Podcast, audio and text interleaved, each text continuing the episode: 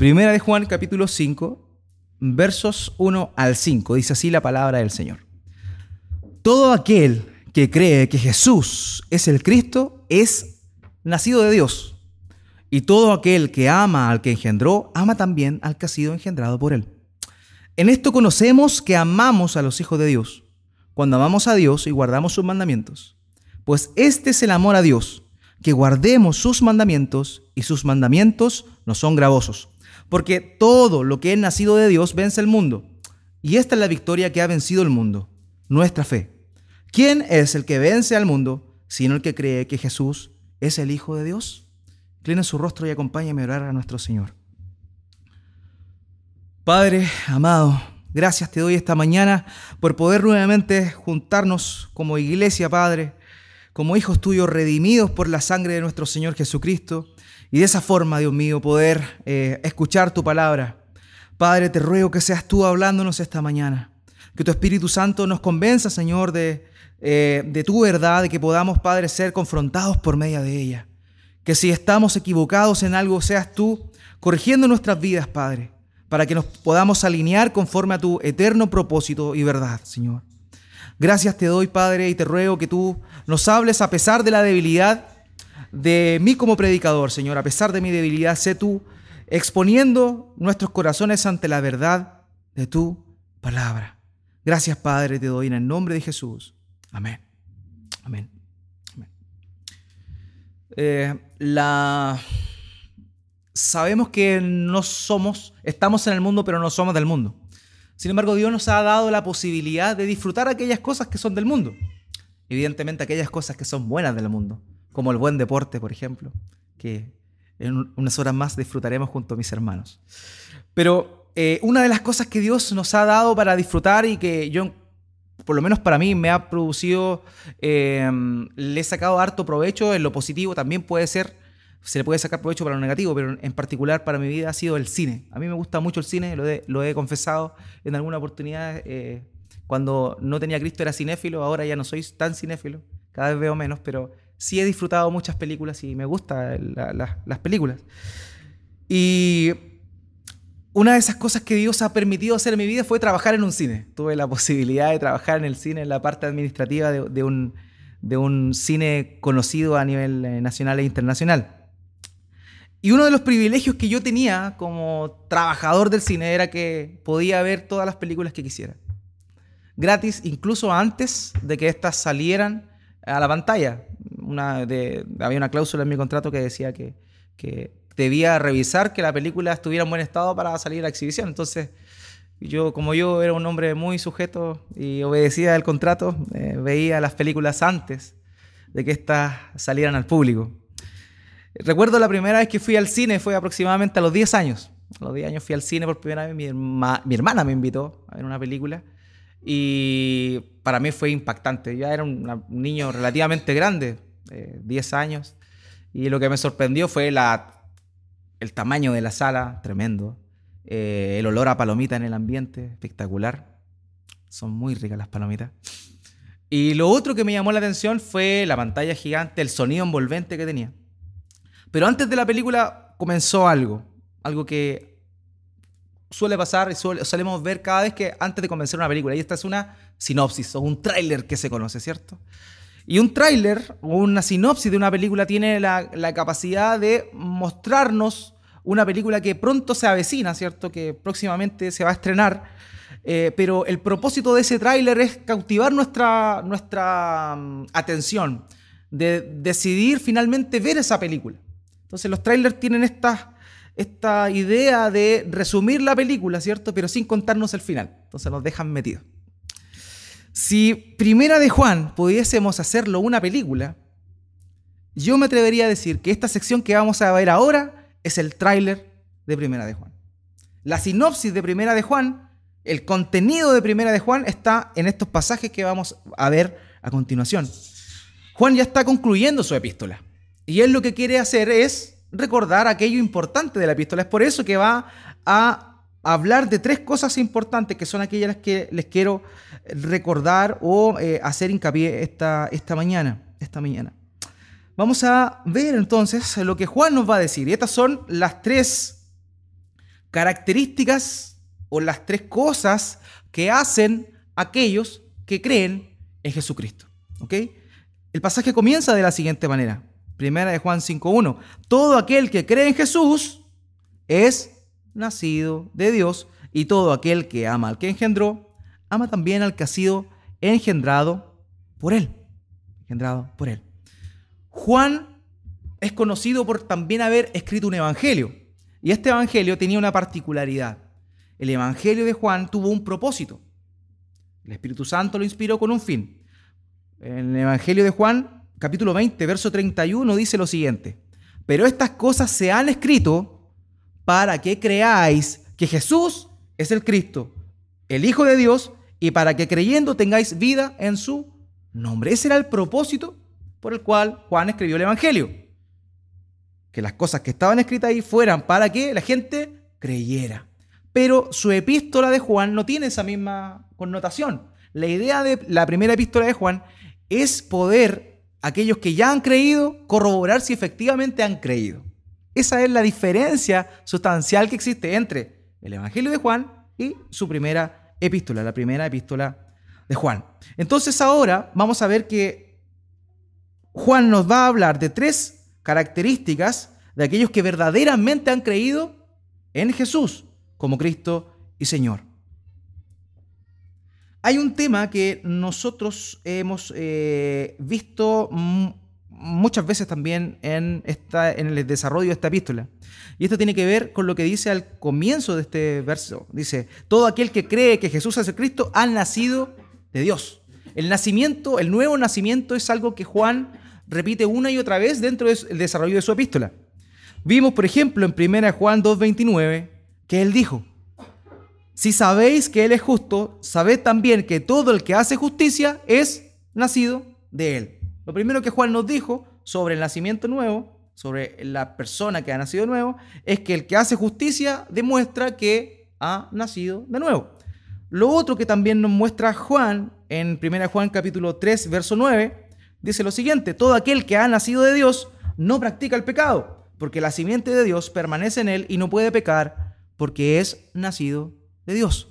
La segunda característica que él da de aquellos que han nacido de Dios son que ya no practican el pecado. Nosotros, aquellos que hemos nacido de nuevo, que hemos recibido la obra del Señor Jesús, ya no practicamos el pecado. Pecamos, pero no practicamos el pecado. Y la tercera característica que da Juan sobre aquellos que han nacido de Dios aparece en 1 de Juan capítulo 4, verso 7. Y dice, amados, amémonos unos a otros, porque el amor es de Dios. Todo aquel que ama es nacido de Dios y conoce a Dios. Entonces esas son las tres características que previamente Juan nos ha hablado de aquellos que han nacido de nuevo. Pero ahora él va a seguir desarrollando esta misma idea en esta sección. Para resumir lo que Juan ya había dicho, él va a decir, aquellos que creen en Jesús, lo primero que, que hacen es haber nacido de nuevo. Y aquel que ha nacido de nuevo, el énfasis que Juan le va a dar es que aquel que ha nacido de nuevo ama a sus hermanos. Y lo hemos visto, no es nada nuevo. Por favor, eh, ¿por qué él hace esto?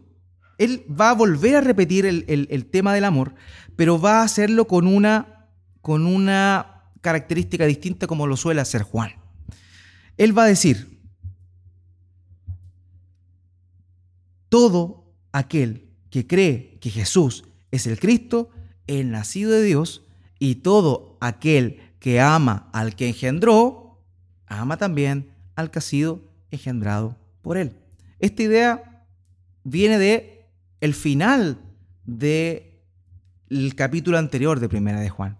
Por favor, acompáñame, está atrasito nomás. En el versículo 11, 1 Juan 4:11.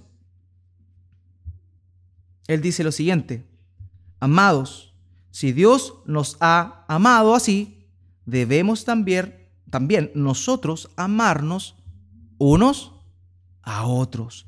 Entonces, esta es la lógica de Juan. Va a seguir hablando de esto, pero ya como para concluir. Está concluyendo su epístola y vuelve a hablarnos de la importancia del amor que debemos tener los, los unos para con los otros. Dice, volviendo al 5.1, y todo aquel que ama al que engendró, ama también al que ha sido engendrado por él. ¿Por qué dice esto? Lo dice porque anteriormente también había venido diciendo eh, cosas súper fuertes sobre el amor para con el hermano. Y precisamente esta sección que nos saltamos, que ahora vamos a volver a, retomarla para que nos introduzcamos cada vez más en lo que Juan está diciendo en el capítulo 5. Por favor, el capítulo 4, verso 20-21 de primera Juan dice, si alguno dice yo amo a Dios y aborrece a su hermano, es mentiroso, pues el que no ama a su hermano, ¿a quien ha visto? ¿Cómo puede amar a Dios a quien no ha visto? Y nosotros tenemos este mandamiento de él, el que ama a Dios, ame también a su hermano. Fíjense la pregunta, ¿cómo podemos amar a Dios a quien no hemos visto si no amamos a nuestros hermanos que vemos y que los tenemos a diario junto a nosotros? Nuevamente Juan vuelve a recordarnos esto. Y dice palabras sumamente fuertes. Dice que aquel que no ama a su hermano es un mentiroso.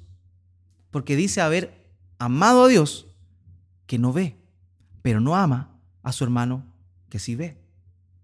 Si tú has nacido de nuevo y no amas a tu hermano y dices amar a Dios, la escritura, no yo, te dice que eres un mentiroso.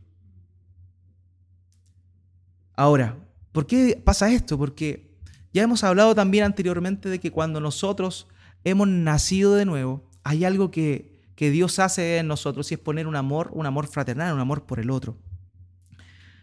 Y ese amor produce lo siguiente, produce que nosotros cada vez más nos alejemos de aquellos que eh, nos alejaban de Dios. Teníamos cierta cantidad y tipo de amigos y cuando nosotros hemos llegado a Cristo, estos amigos poco a poco empiezan a alejarse porque nosotros nos, vamos alejando de ellos. Porque ya no tenemos los mismos deseos, ya no tenemos los mismos intereses muchas veces porque nosotros ahora pensamos en las cosas de arriba y no en las cosas de la tierra. Estamos puestos con nuestra vista en nuestro Señor Jesucristo y ya no en las cosas del mundo. Por ende ya nos empezamos a alejar de la gente que eh, nos hacía mal. Pero eso produce que nosotros nos empecemos a acercar a aquellos que juntamente con nosotros han nacido de nuevo, que son nuestros hermanos.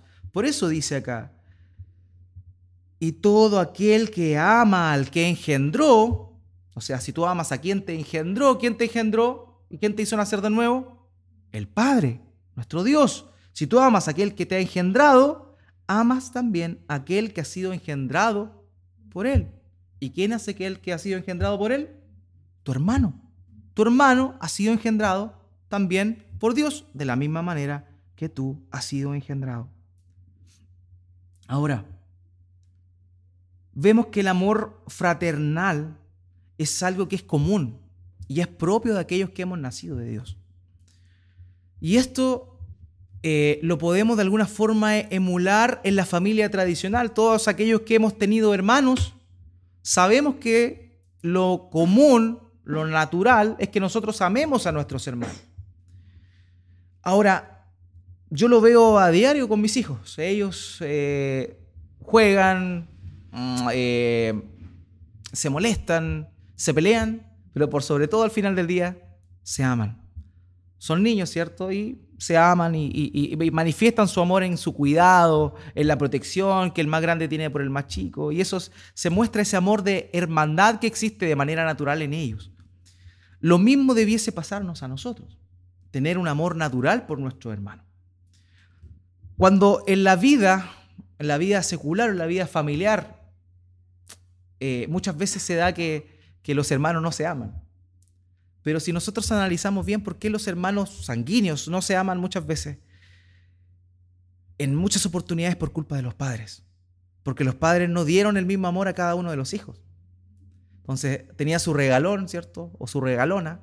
Y eso hizo que los demás hijos empezaron a tener disputas entre ellos, a guardar rencor en su corazón.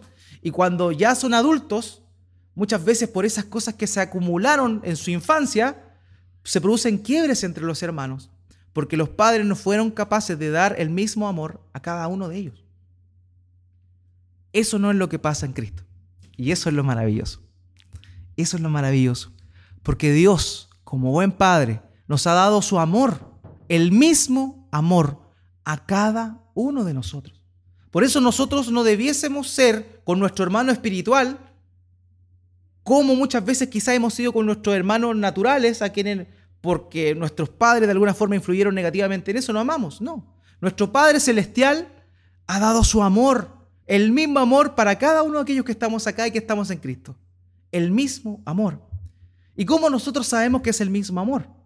Porque el amor con el cual Dios nos ama a nosotros no depende de lo que nosotros hayamos hecho. No depende de lo que nosotros hagamos sino que depende única y exclusivamente del amor que el Padre tiene para con su verdadero Hijo Jesucristo. El amor que Dios tiene para con su Hijo Jesús es el amor que Dios nos ha dado a nosotros, a cada uno de aquellos que somos hijos de Dios. El Señor Jesucristo mismo lo dijo en el, capítulo 15 del Evangelio de Juan. Si usted anótelo, Juan capítulo 15, versículo 9. El Señor Jesús dijo, como el Padre me ha amado, así también yo os he amado. Permaneced en mi amor. Como el Padre me ha amado, así también yo os he amado. Permaneced en mi amor. Lo que el Señor Jesús está diciendo que Él nos ama a nosotros, el Señor Jesús, con el mismo amor que el Padre le dio a Él. Por tanto, nosotros, cada uno de los que estamos acá, tenemos la misma cuota de amor recibida de parte de Dios. El amor que Dios tiene por su Hijo es el mismo amor que Dios tiene por cada uno de nosotros. ¡Qué maravilla!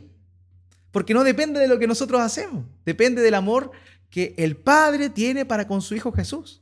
Entonces eso es precioso y maravilloso. Por lo mismo es que el apóstol Juan está diciendo acá, aquel que ama al que ha engendrado, también debe amar a aquellos que han sido engendrados por el Padre. Y es por eso que nosotros debemos amar a nuestros hermanos porque hemos recibido el amor de Dios y esa persona también, aquella persona que es mi hermano, también ha recibido el amor de Dios. Por ende yo debo amarle también. Hay una sola cosa en la escritura que nos habla de cómo nosotros podemos amar o nosotros podemos medir lo que amamos a Dios. Hay muchas personas que dicen, no, yo amo a Dios, yo estoy todo el día conectado con el Señor. Yo prendo la radio en la mañana y escucho la armonía todo el día. Estoy trabajando y escucho la armonía, doblo mis rodillas y me inclino ante el Señor. Y todas esas cosas, si las hace, está maravillosamente bien. Pero eso no muestra de ninguna manera el amor que tiene para con Dios. Simplemente nos muestra acciones que Él realiza por amor a Dios. Pero no, eso no denota la cantidad de amor que Él tiene para con Dios. Si nosotros, si existiese un instrumento para medir el amor, el amorómetro, este amorómetro sería el amor por tu hermano. Si tú quieres saber cuánto amas a Dios, tú tienes que cuestionarte y preguntarte, ¿cuánto amo a mi hermano? Eso es lo que Juan está diciendo acá. Él está diciendo esto. Todo aquel que cree que Jesús es el Cristo es nacido de Dios y todo aquel que ama al que engendró ama también al que ha sido engendrado por Él. O sea, si tú dices amar a Dios, muéstrame tu amor por tu hermano y yo voy a saber cuánto amas a Dios. Y eso es súper fuerte para nosotros. Es súper fuerte porque nos deja al descubierto nos muestra realmente que toda podemos tener una vía de devoción, eh, de, lectura bíblica, una vía de predicación de la palabra, de testimonio, pero si en realidad yo no manifiesto eso para con mi hermano, es en, en, amor práctico para con mi hermano, eso denota que en realidad yo no amo tanto a Dios y que lo que hago, que está correcto, bien puede ser por una apariencia y no necesariamente por mi amor por con Dios. Entonces tenemos que tener cuidado. Y si queremos autoexaminarnos y ver verdaderamente cuánto amamos a Dios, el examen es súper sencillo. ¿Cuánto amo a aquel que está a mi lado? Amado, miren, el ejemplo, el ejercicio es súper sencillo. Si tú amas a Dios, oras, ¿cierto? Si tú oras, oras por tu hermano. Si tú oras por tu hermano, es porque te acuerdas de ello. Y si te acuerdas de tu hermano, es porque le amas. Y si le amas, es porque amas a Dios. Así es siempre. No hay otra cosa. Siempre cuando tú estés en una oración, tú estás en una, búsqueda genuina de Dios, te vas a acordar de tu hermano. Ayuda a mi hermano que está pasando por esta necesidad. Ah, no, tan solo necesidad, sino también fortalece a mi hermano. Líbralo de la tentación. hazlo crecer. Esos son los deseos que salen en aquellos que están verdaderamente buscando a Dios y tienen comunión e intimidad con Dios. Porque somos un cuerpo. Hemos sido todos engendrados por Dios. Y tú que eres mi hermano, Dios ha derramado el mismo amor por ti que por mí. Por ende, si Dios ha derramado su amor en ti y su amor en mí, yo debo amarte a ti. Porque amo a Dios quien derramó su amor por mí. Por eso es que nosotros tenemos que tener claro que esta es la primera marca distintiva de aquellos que hemos creído verdaderamente en Jesús. Hemos nacido de nuevo y si hemos nacido de nuevo, eso denota que hemos amamos, perdón, amamos a nuestros hermanos. Ese es el primer resumen que Juan está haciendo. Amen a sus hermanos y si ustedes aman a sus hermanos, van a demostrar de esa forma cuánto aman a Dios. Si lo que yo dijese es falso, en primer lugar las escrituras no me avalarían. Pero en segundo lugar no tendría eh, sentido lo que Jesús hizo. La obra que el Señor Jesús hizo fue por amor al Padre. Y ese amor que Él había recibido del Padre es el mismo amor que Él proyectó en nosotros. Él es el ejemplo sumo. Él es el estándar. Él es el verdadero Hijo de Dios. Y si nosotros somos hijos de Dios, nosotros por naturaleza espiritual ahora regenerada, vamos a hacer lo que Él hizo. Si Él nos amó con el mismo amor que su Padre le amó, nosotros debemos amar a nuestros hermanos con el mismo amor que el Padre ha derramado en la vida de ellos y en tu vida también. En tu vida también. Eso hizo el Señor Jesús. Eso fue lo que Él vino él vino a, este mundo, estuvo con los suyos, estuvo con sus discípulos, se entregó en tiempo, se entregó eh, al escucharles, al corregirles, al animarles. Estuvo con Él todo ese periodo de tiempo.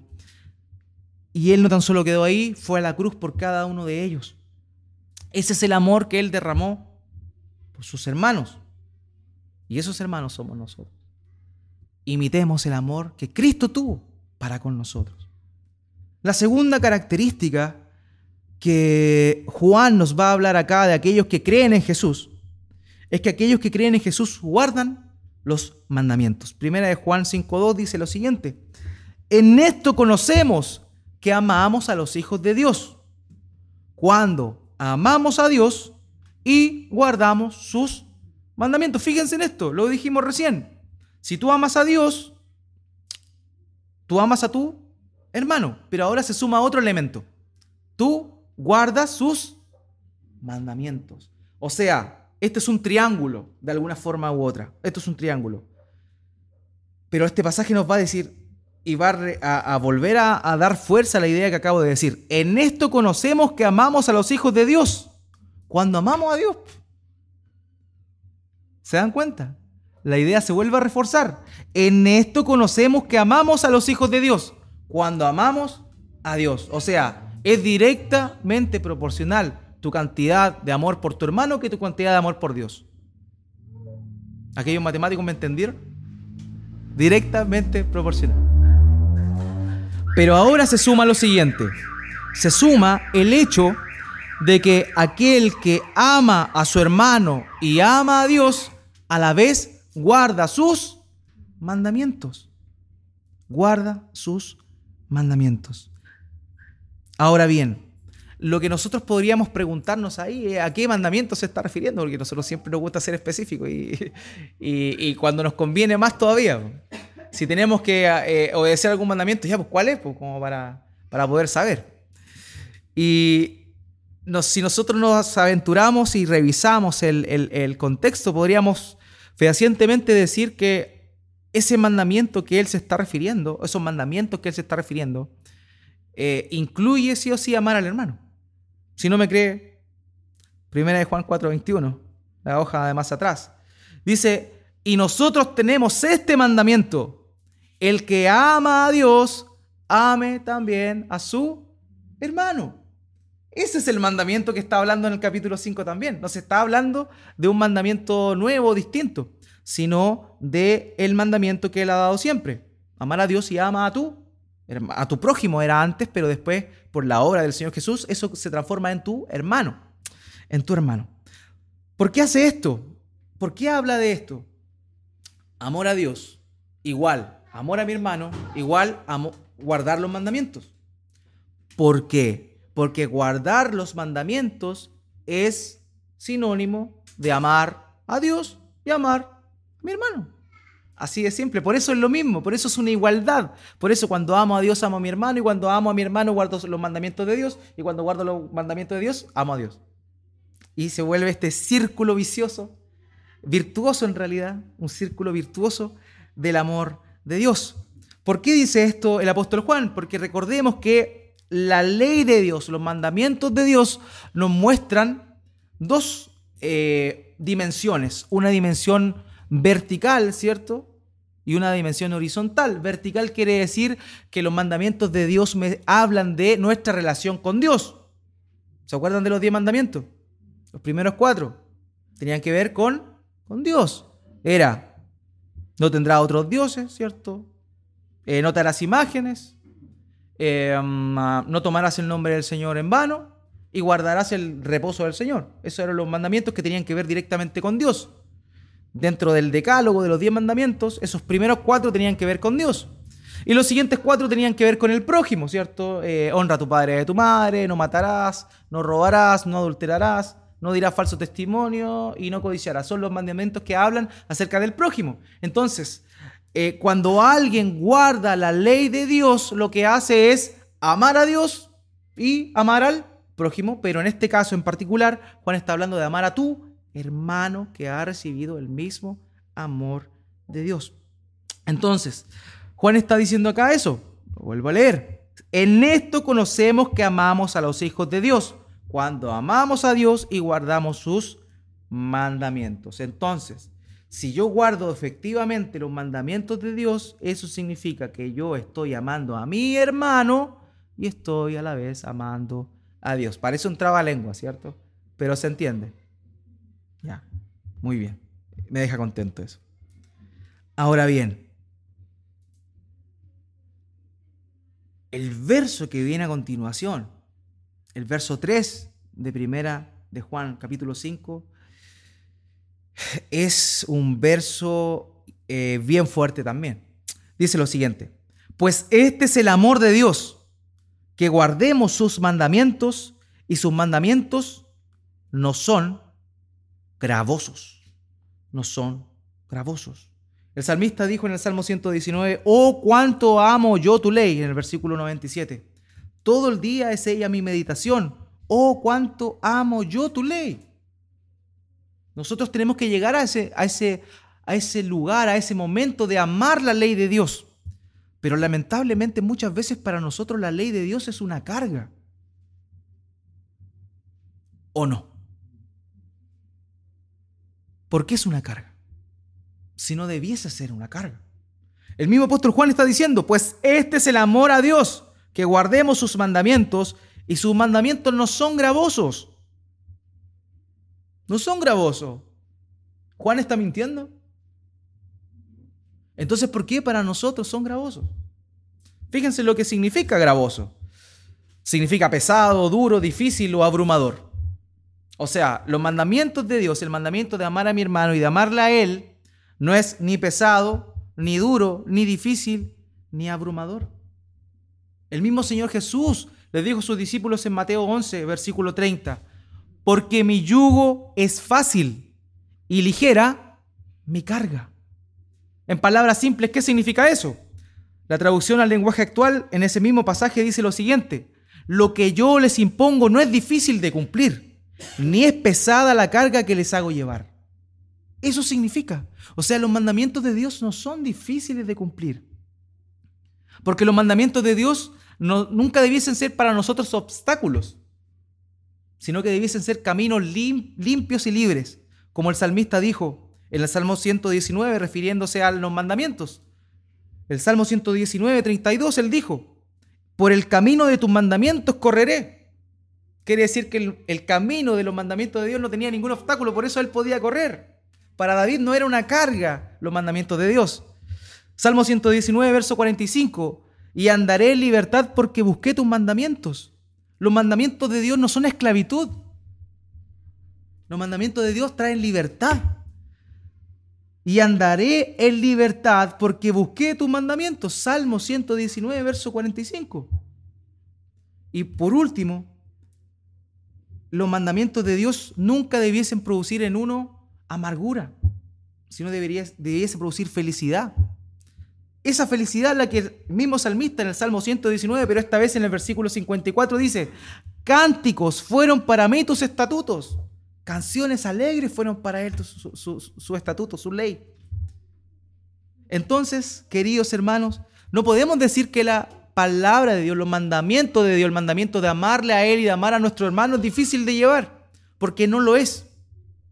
Lo es si es que nosotros los estamos viendo como como una, si nosotros los vemos como una carga, es porque nos hemos olvidado de que Dios nos, nos da su mandamiento desde la perspectiva de un padre a un hijo y no de un amo a un esclavo. Nosotros estábamos en esclavitud antes, esclavitud del pecado, pero Él nos dio libertad, libertad para obedecerle. Seguimos siendo esclavos de Cristo el día de hoy, somos esclavos de Cristo, pero el día de hoy nosotros ya no, no obedecemos a Dios como siervos, él dice, no nos llamaré más siervos, dice el Señor Jesús. Les llamaré amigos. Nosotros somos amigos de Jesús y somos a la vez amigos de Jesús y hacemos lo que Él manda. La, hay que terminar el verso. Pero a la vez nosotros somos hijos de Dios. Entonces, cuando Dios nos está hablando por medio de Juan en este contexto, lo está haciendo como un padre. Habló de engendrar, ¿cierto? Habló como un padre. Entonces, para aquellos que somos hijos de Dios, que hemos nacido de Dios, obedecer el mandato de Dios de amarle a Él y de amar a nuestro hermano nunca debiese ser una carga. Es un deleite. Es un deleite. Lamentablemente, a veces no lo es. Algunos piensan que Jesús, para Jesús fue una carga eh, demostrar su amor para con nosotros. Y normalmente sacan a relucir esta sección de cuando él estaba en el Getsemaní, en el huerto de Getsemaní. Dicen que Jesús decía, si es posible, pase de mí esta copa, ¿cierto? Y eso es lo que dice el texto. Efectivamente, Jesús oró eso al Padre, que pase de mí esta copa si es posible. Pero eso no significa que Jesús quería hacerle el quita a la cruz. Lo que él quería demostrar ahí no era eso. No era que él no quería morir por nosotros. Para él no era un pesar morir por nosotros. Para, él era una bendición y un, privilegio morir por nosotros. Él no dice esa expresión para demostrar su pesar por lo que él iba a hacer o porque era difícil cumplir su misión. Él dijo eso para dar énfasis en cómo termina esa oración. Si es posible, pase de mí esta copa, pero no se haga mi voluntad sino la tuya. Lo que él quería demostrar era que él estaba sujeto a la voluntad del Padre. Él, por amor al Padre, iba a realizar una obra de amor en la cruz por nosotros. Eso es lo que el Señor Jesús hizo. Entonces, para Él no, nunca fue un pesar amarnos. Como vimos, el texto que eh, eh, analizamos antes, Él dijo, con el amor que tú me amaste, yo les he amado. Entonces, para Él nunca fue un pesar, nunca fue gravoso obedecer a su Padre e ir hasta la cruz a morir Juan capítulo 13, versículo 1, cuando eh, el Señor Jesús en esta sección eh, es súper preciosa porque es en el, el, marco de la última cena, ¿cierto? En esa festividad de la Pascua que ellos están reunidos en aquel lugar.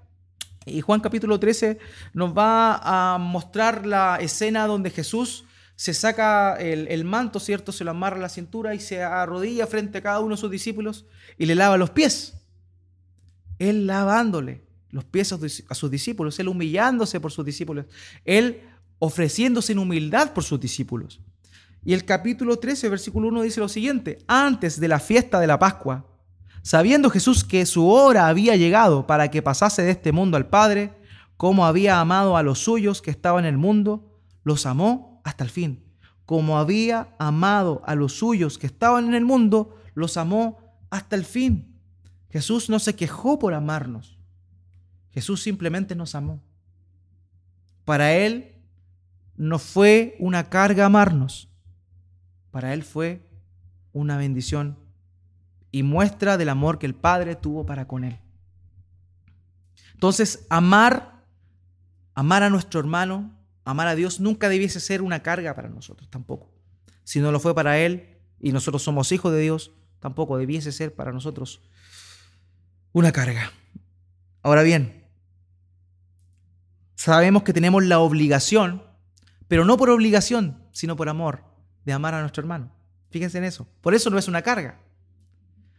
Si fuera una ley que se pone sobre nuestros hombros, sería una carga.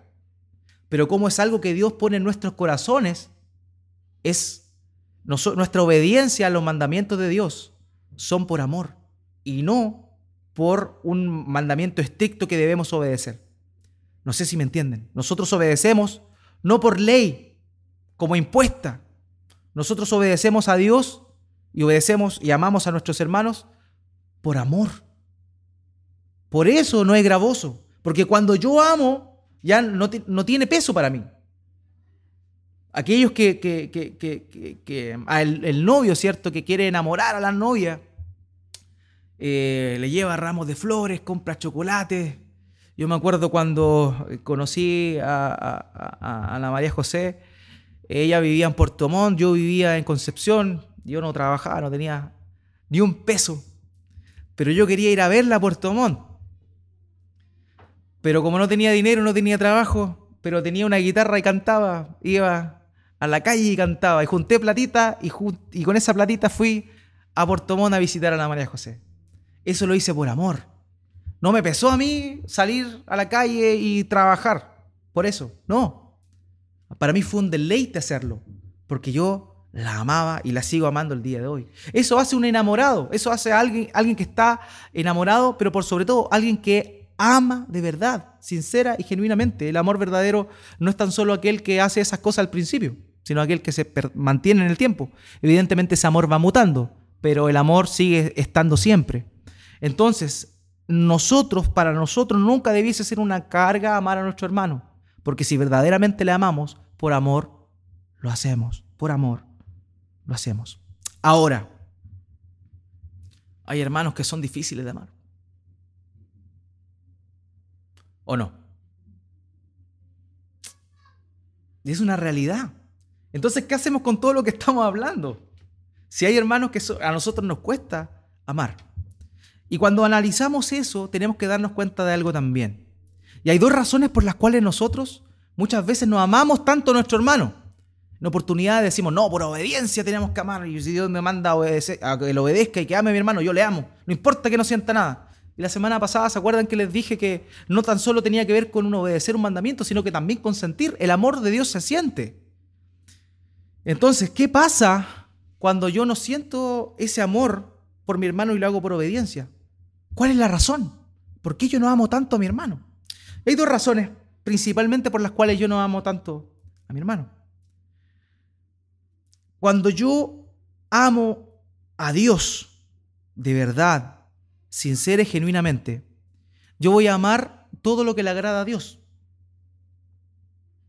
Y yo voy a amar a todo aquel que se parece al Señor Jesús. ¿O no?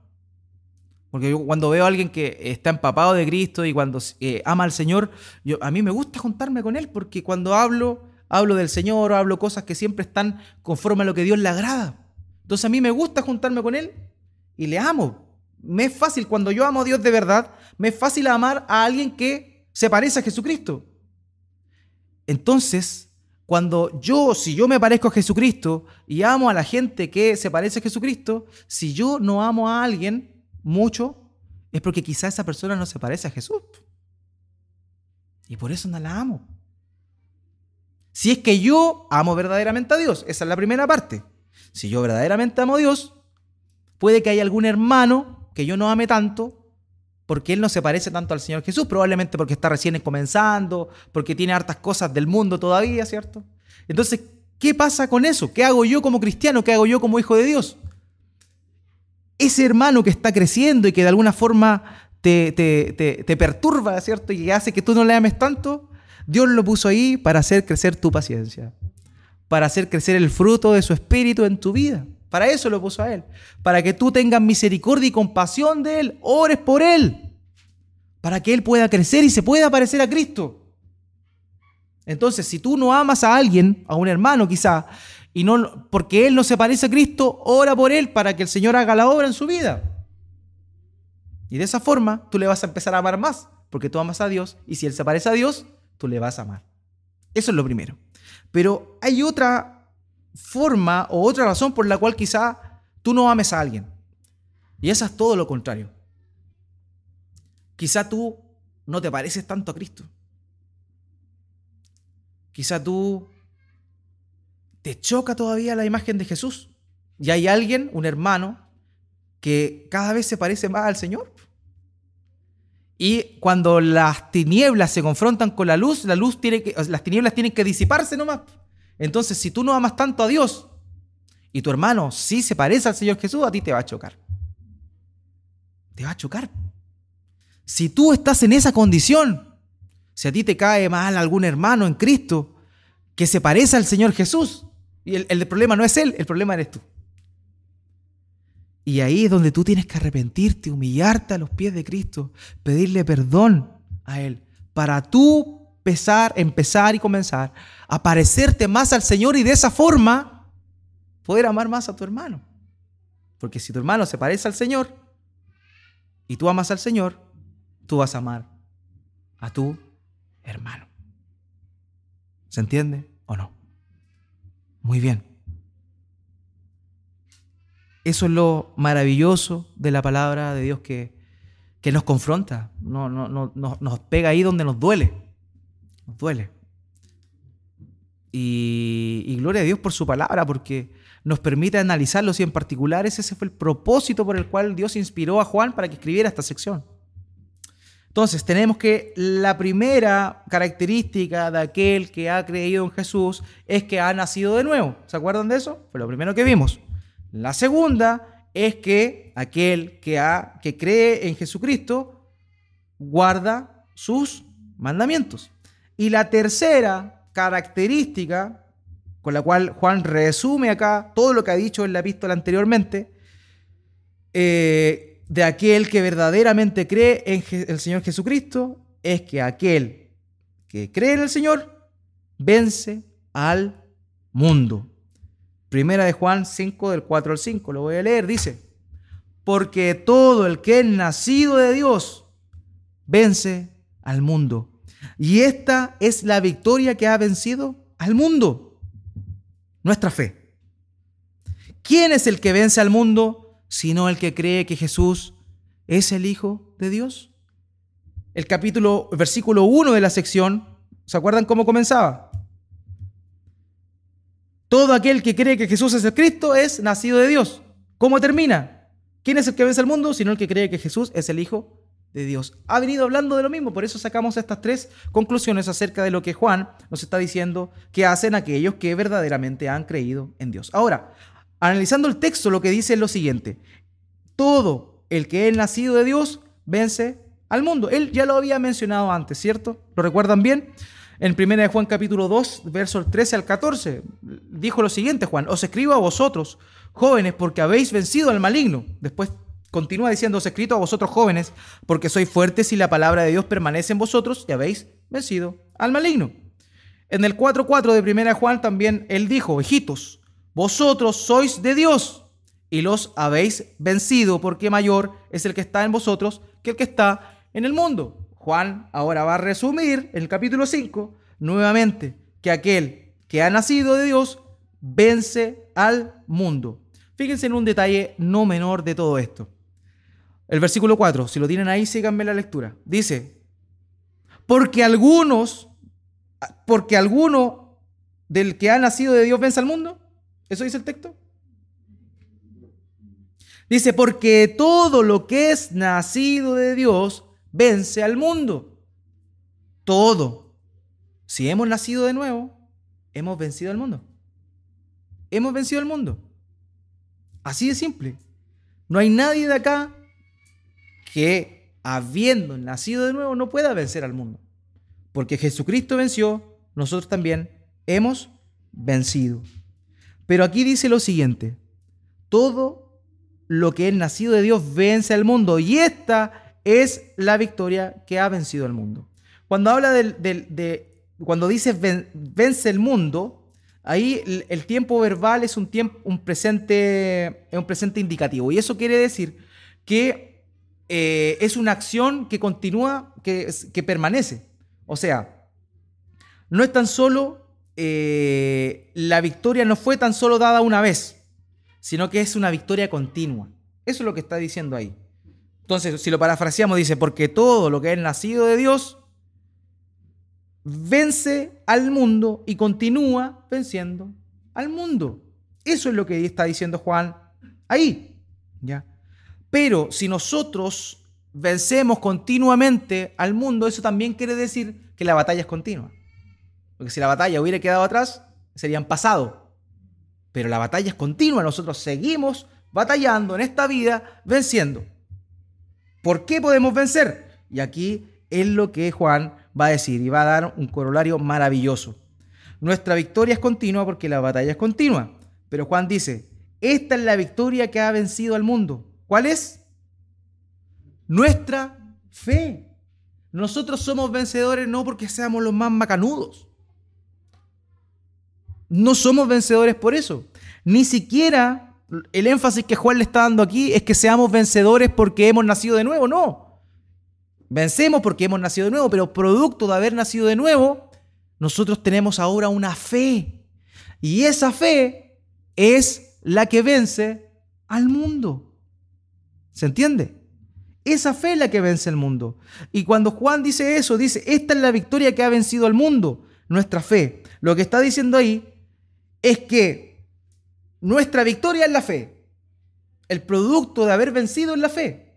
Pero también a la vez dice que la fe es la que nos ha hecho vencer al mundo. Entonces ahí es como, es juez y parte, por así decirlo, la fe. Acciona en nosotros y nos hace vencer, pero que nosotros terminemos la batalla con la fe, como, como Pablo dice, he terminado, he terminado la batalla, he peleado la, buena, he peleado la buena batalla, he terminado la carrera, ¿cierto? Y me mantuve en la fe. La fe es la corona también y, la, y el sello de que efectivamente hemos triunfado y hemos vencido. Entonces, de manera de resumen, Juan nos está diciendo en esta sección, aquellos que creen en Jesús son aquellos que han nacido de Dios, aquellos que guardan sus mandamientos y aquellos que han vencido al mundo. La única forma que nosotros venzamos al mundo es por medio de la obra del Señor Jesús. Que el versículo 5 termina haciendo este interrogante. ¿Quién es el que vence al mundo sino el que cree que Jesús es el Hijo de Dios. La declaración de que Jesús es el Hijo de Dios, la fe puesta en que esa persona, ese personaje histórico de Jesús verdaderamente es el Cristo, el Hijo de Dios, es lo que cimenta y fundamenta nuestra fe. Es lo que llevó a Jesús a decirle a Pedro cuando él dijo, ¿quién dice la gente que soy? ¿Se acuerdan? Mateo 16. Pedro responde, inspirado por el Padre en esa oportunidad, tú eres el Cristo, el Hijo del Dios viviente. Y el Señor Jesús dice que esa expresión era la que iba a ser el fundamento, la roca firme sobre la cual su iglesia iba a ser cimentada. Jesús es el Cristo, el Hijo de Dios. Por eso podemos vencer al mundo. Jesús es aquel que vino a obedecer el mandamiento de su Padre. Por eso hemos vencido. Jesús es aquel verdadero Hijo que nos enseñó a amar a nuestros hermanos.